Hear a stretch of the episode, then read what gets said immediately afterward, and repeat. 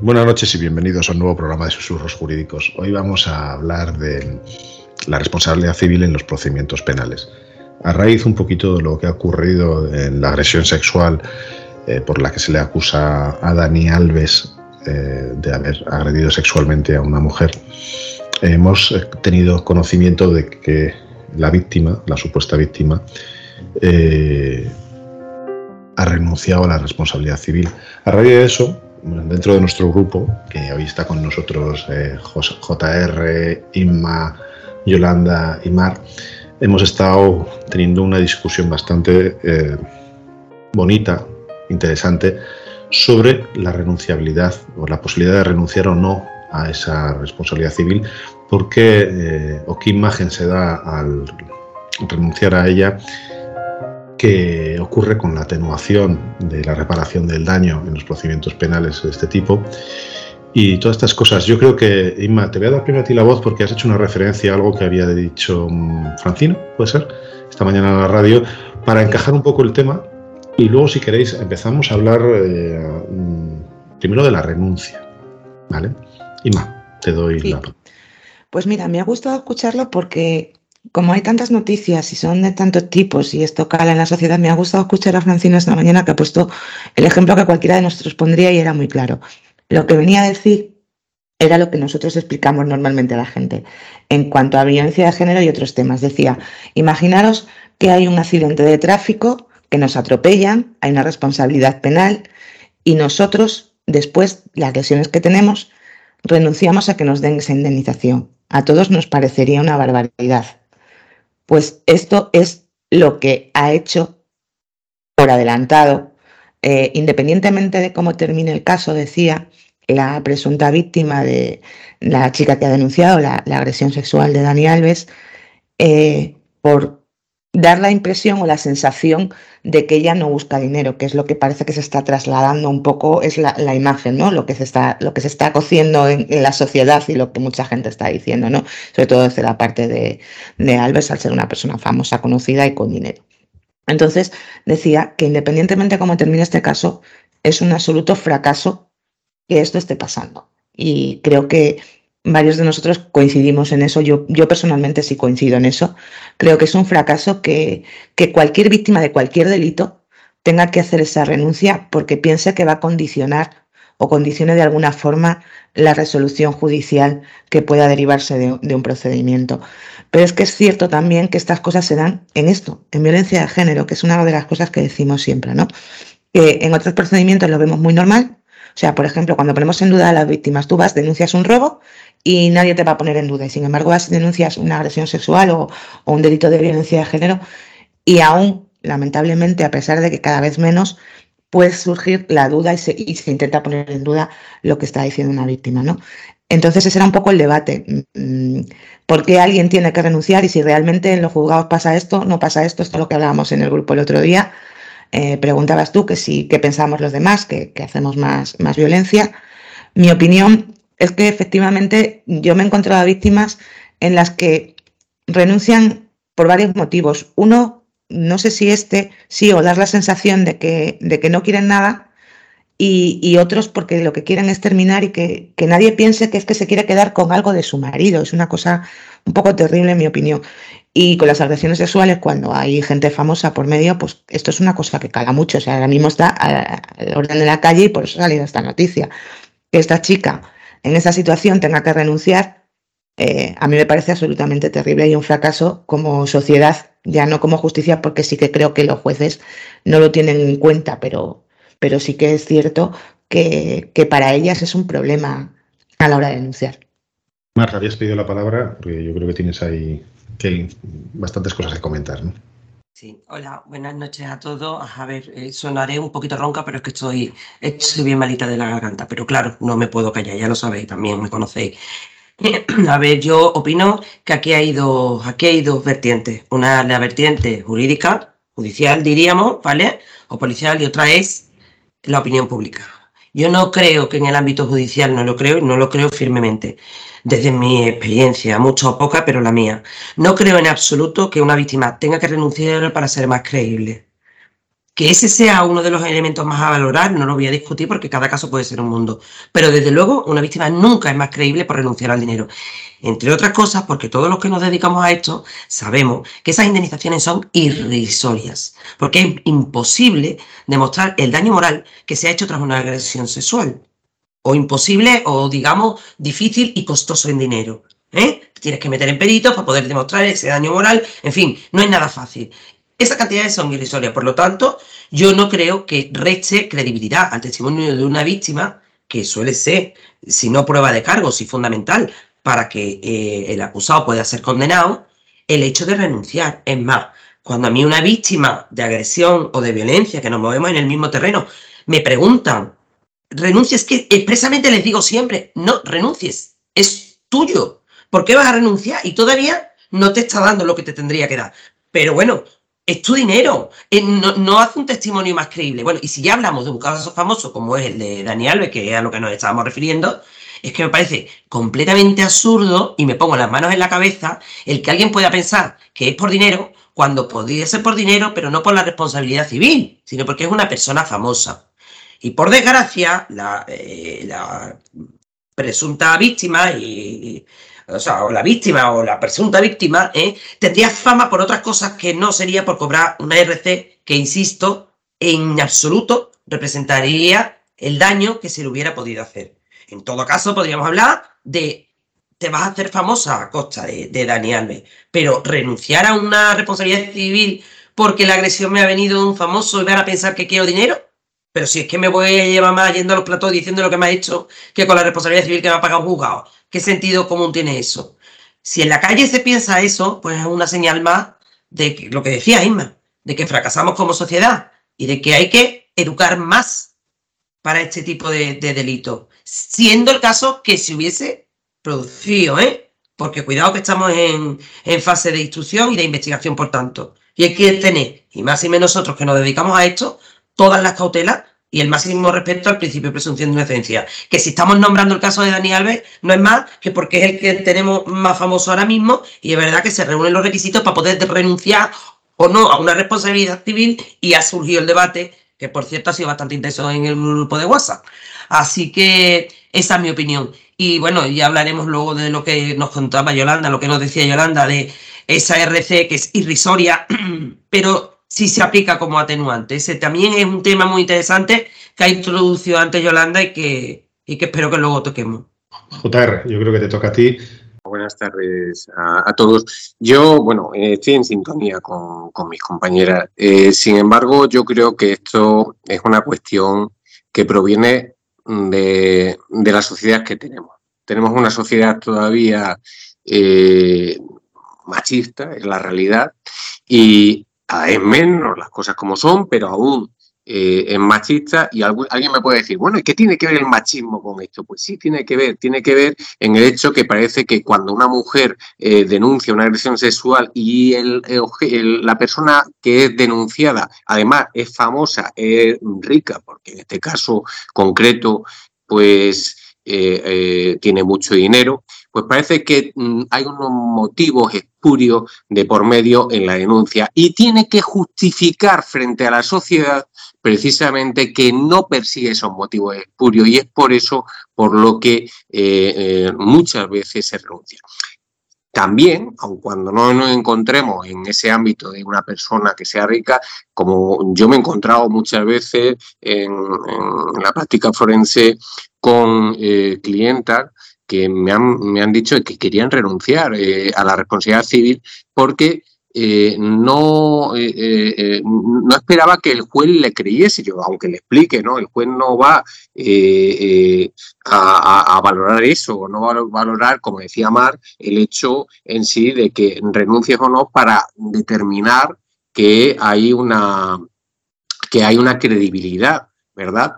No obstante, es, verdad que hay veces que, mm, si lo pensamos en el ámbito del Tribunal Constitucional, en el ámbito de la jurisprudencia, cuando establecemos eh, y solamente hay una declaración eh, como base de prueba de, la víctima, una de las cuestiones dentro de, para los parámetros de lo que es la declaración y la credibilidad de la declaración es que no, no haya motivos espurios de por medio y puede utilizarse por la defensa que hay un motivo espurio para eh, sacar dinero. Y precisamente ante eso, pues una, una forma de destruir eh, esa, esa, defensa es decir, mire usted, yo no quiero sacar dinero. Eh, y es verdad que a veces que se sacrifica esa responsabilidad civil que desde luego es un derecho, un derecho que tiene absolutamente la víctima.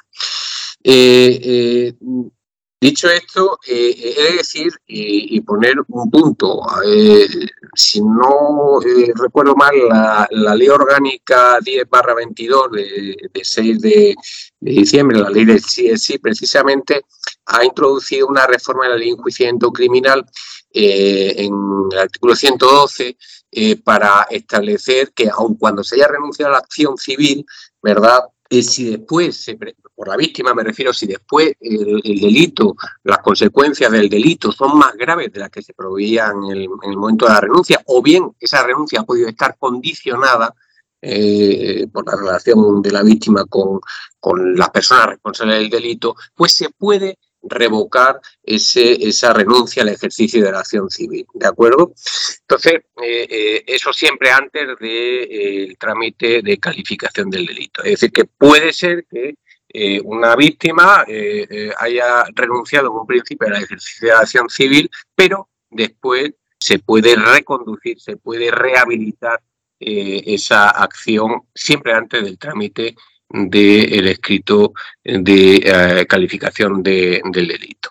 Bien, yo comparto lo que dice JR sobre el machismo, ¿no? pero también hay otro efecto que para mí también es, es importante y em, y lo decimos mucho, el efecto del conocido, de la persona conocida. Y cuando hablo del efecto de la persona conocida es el efecto de un familiar o el efecto de un famoso. Tendemos a, tener una sensación de conocerle, que es simpático, y nos cuesta más creer que sea mala persona, inconscientemente.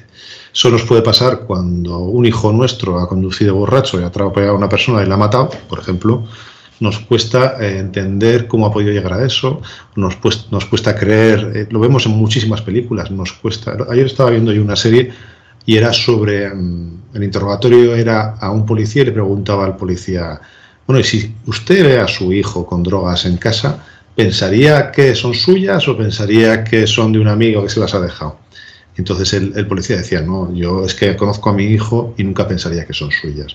Tendemos a defender inconscientemente a la persona que conocemos.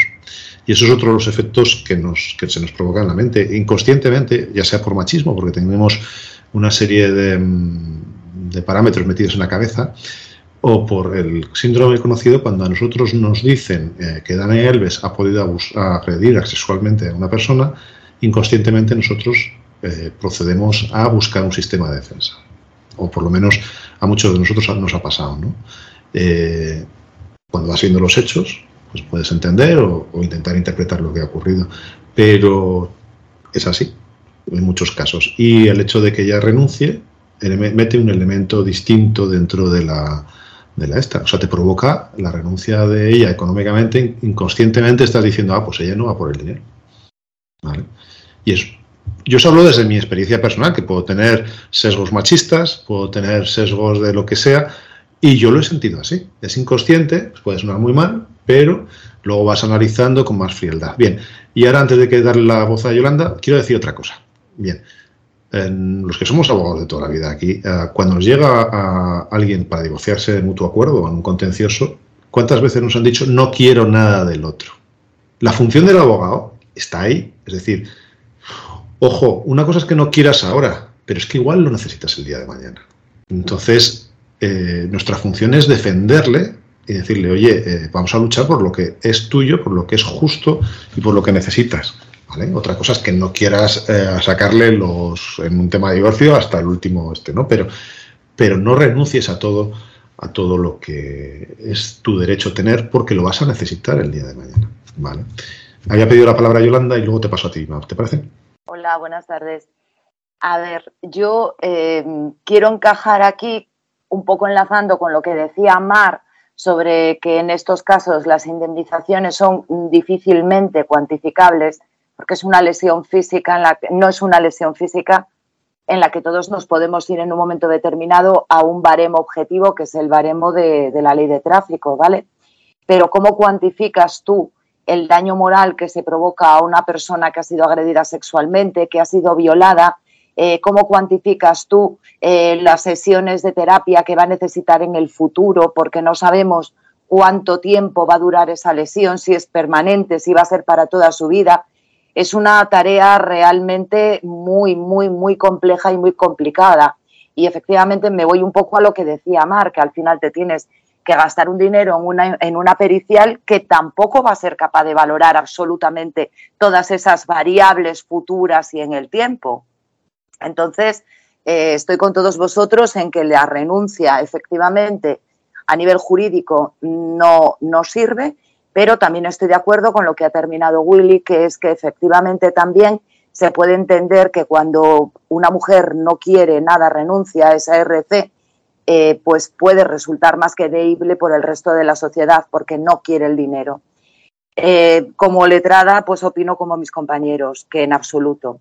Esto lo tenemos que encajar con una figura que existe en nuestro Código Penal, que es la atenuante de la reparación del daño, el artículo 21.5 del Código Penal, ¿vale? Y es que a mí me ha pasado en un par de ocasiones, sobre todo en una muy sangrante a nivel personal, en un asunto que llevé en el despacho, por una violación, por una agresión sexual del marido a su mujer. Eh, y la indemnización, efectivamente, mi clienta también quería renunciar a ella, yo no la dejé. Y la indemnización mm, se fijó en una cantidad que creo recordar que eran unos 10.000 y pico euros, sumadas todas las lesiones físicas objetivadas y eh, una cantidad que creo recordar que fue 5.000 por concepto de daño moral. Vale. Eh, repasando nuestra jurisprudencia más reciente, hay tres sentencias entre noviembre y diciembre. Fijaros el volumen de agresiones sexuales, de recursos sobre esto que están llegando al Tribunal Supremo porque he encontrado tres en un primer vistazo.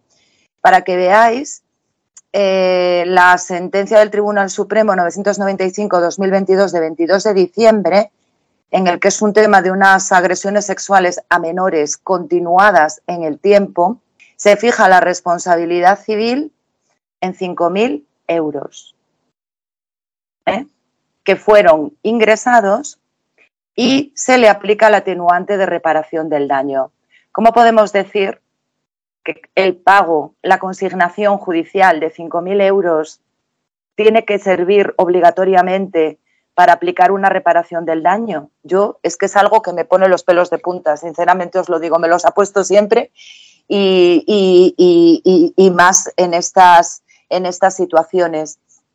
Hay otra, la 951-2022 de 24 de noviembre, por violación, se consignan 3.000 euros porque era la fianza que se pide en el auto, se condena definitivamente a 6.000 y se le aplica también la atenuante de reparación del daño.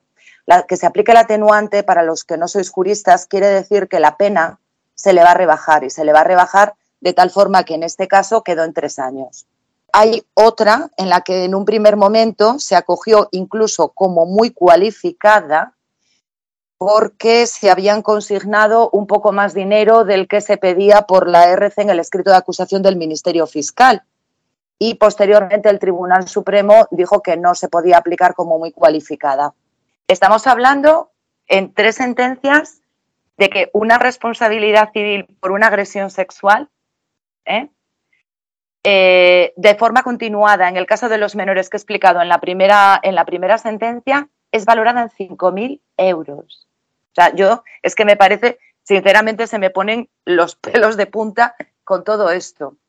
Y enlazando con lo que muy bien decía JR respecto a la, a la ley del CSI, a la Ley Orgánica 10 2022, es la primera vez que sí que en esta ley se establecen en los artículos 52 a 57 unos criterios y se reconoce como tal que las víctimas de violencias sexuales tienen derecho a la reparación lo que comprende la indemnización a la que se refiere el artículo siguiente y todas las medidas necesarias para la completa recuperación física, psíquica y social. ¿Qué sucede? Que posteriormente en el desarrollo del siguiente artículo, que es a lo que nos tendríamos que ir, pues sí que se establece que la indemnización por daños materiales y morales que corresponde a las víctimas de agresiones sexuales debe garantizar la satisfacción económica evaluable de al menos los siguientes conceptos. Daño físico y psicológico, incluido el daño moral y el daño a la dignidad, pérdida de oportunidades, incluidas las oportunidades de educación, empleo, daños materiales y pérdida de ingresos, incluido el lucro cesante, daño social entendido como el daño de un proyecto de vida, tratamiento terapéutico, social y de salud sexual.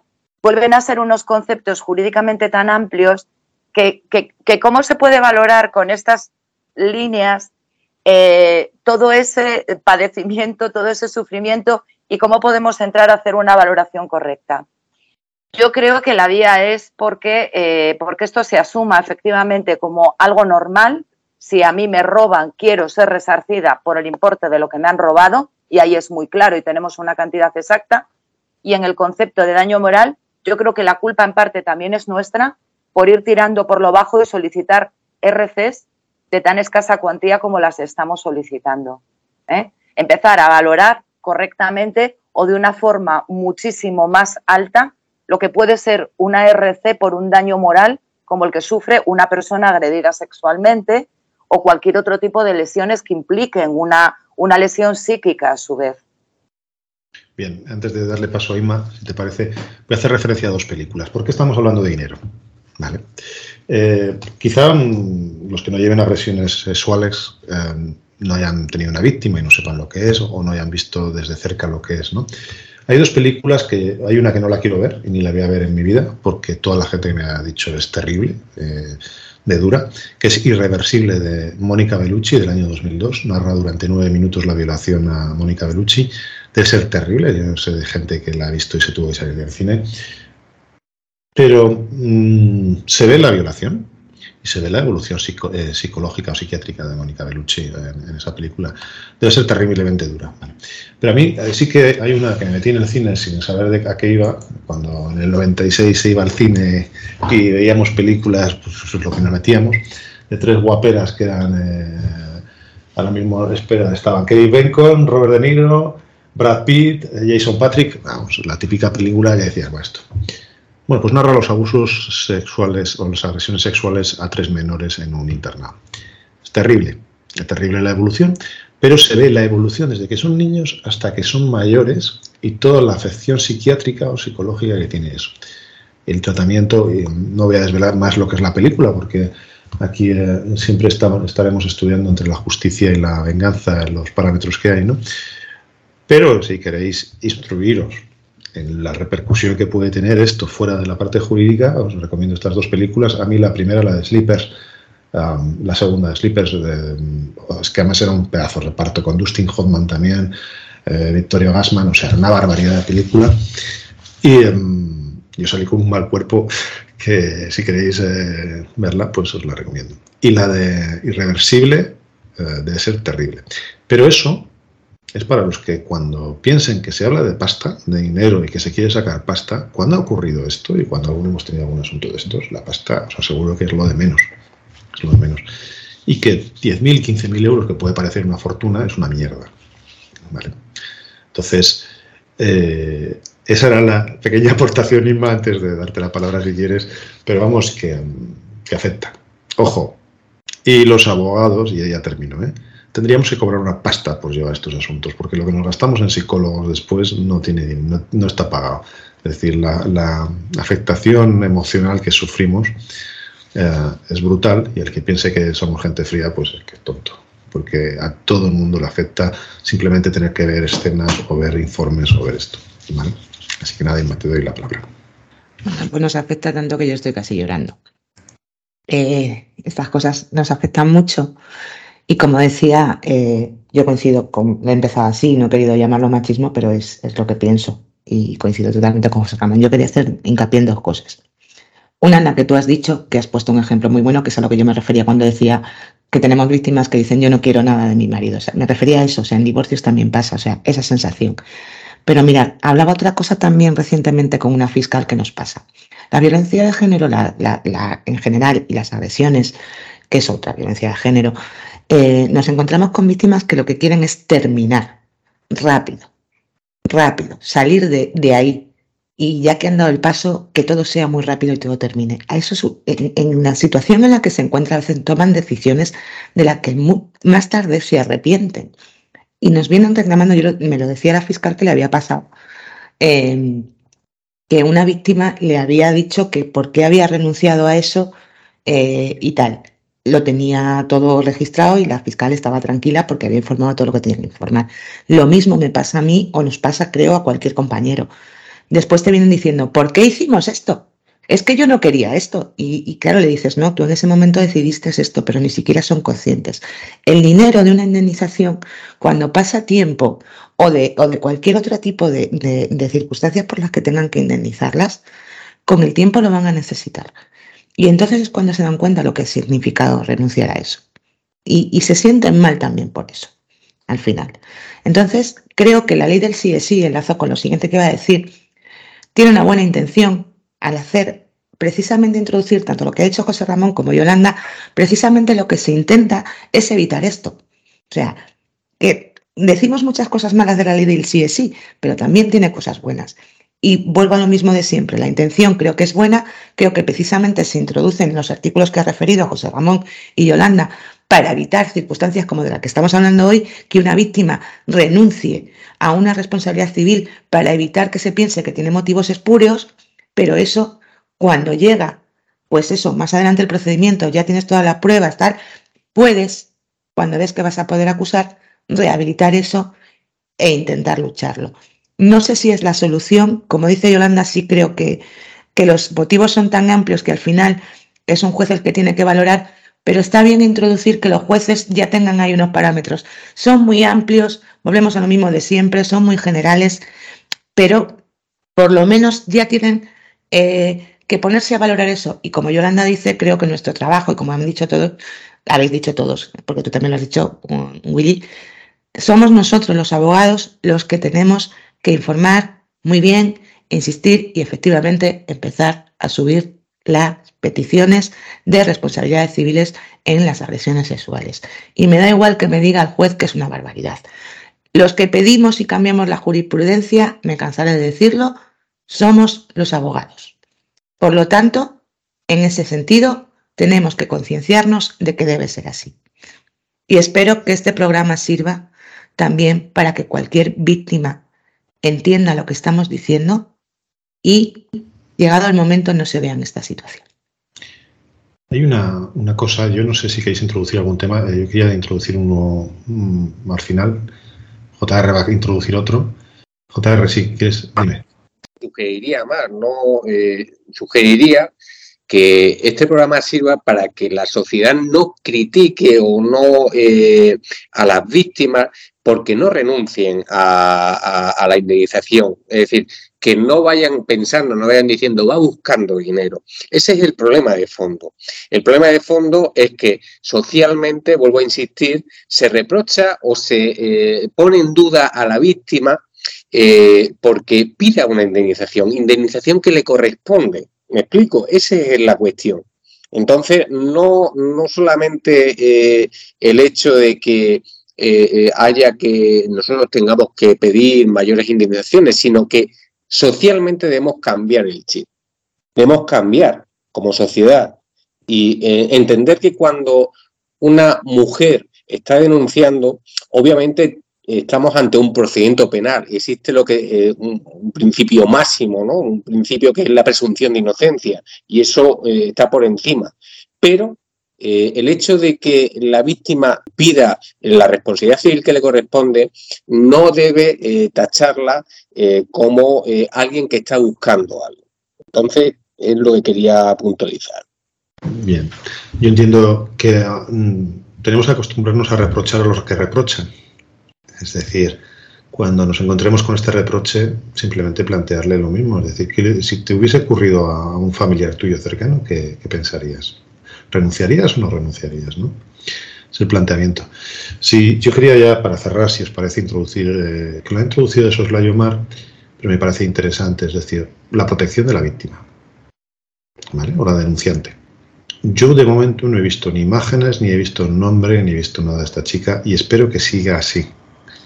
Es decir, una de las cosas más importantes es que eh, la persona que sufre una agresión sexual mantenga su anonimato. Y yo creo que mm, desde los medios y desde mm, la sociedad se tendría que proteger ese anonimato. Siempre, como en este caso. Por lo menos yo de momento no he visto nada. Y espero que eh, me encantaría ver un procedimiento, una instrucción completa, un procedimiento penal casi completo, donde se termine y no se conozca eh, la identidad de la víctima. Posiblemente mm, cuando fue el tema de la manada se consiguió mantener casi el anonimato, no sé si y al final no, ¿vale? Pero tiene que ser pues, algo... se filtró. Se filtró. Tiene que ser eh, un objetivo, tanto político como, como judicial o de justicia, que eso sea casi una obligación de mantener. ¿Por qué? Porque realmente es la, verdadera protección. Existe una doble victimización en una víctima que ha sufrido agresión sexual, sobre todo la victimización de, la sociedad cuando se hace público, porque la gente inconscientemente la va a ver como una víctima toda su vida.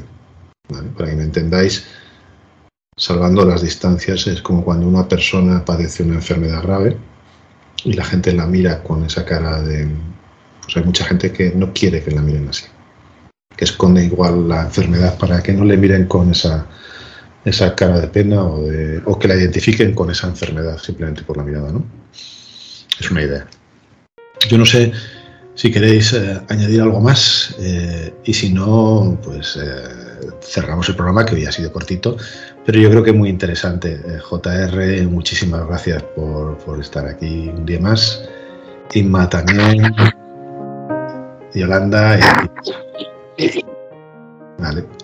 Y a todos los que nos habéis escuchado, pues agradeceros mucho que estéis aquí. Yo creo que sin ánimo de chulear, creo que somos el podcast jurídico más escuchado de España ahora mismo. No he conseguido localizar ninguno con el nivel de seguidores que simplemente en iVox tenemos más de 6.300, con un nivel de escuchas aproximada de más de 200 y pico, 270 estamos ahora, 250, 270 al día, con un seguimiento en Twitter de más de 4.000 seguidores, con Instagram, con LinkedIn, con YouTube que lo tenemos abandonado, pero lo tendremos que retomar.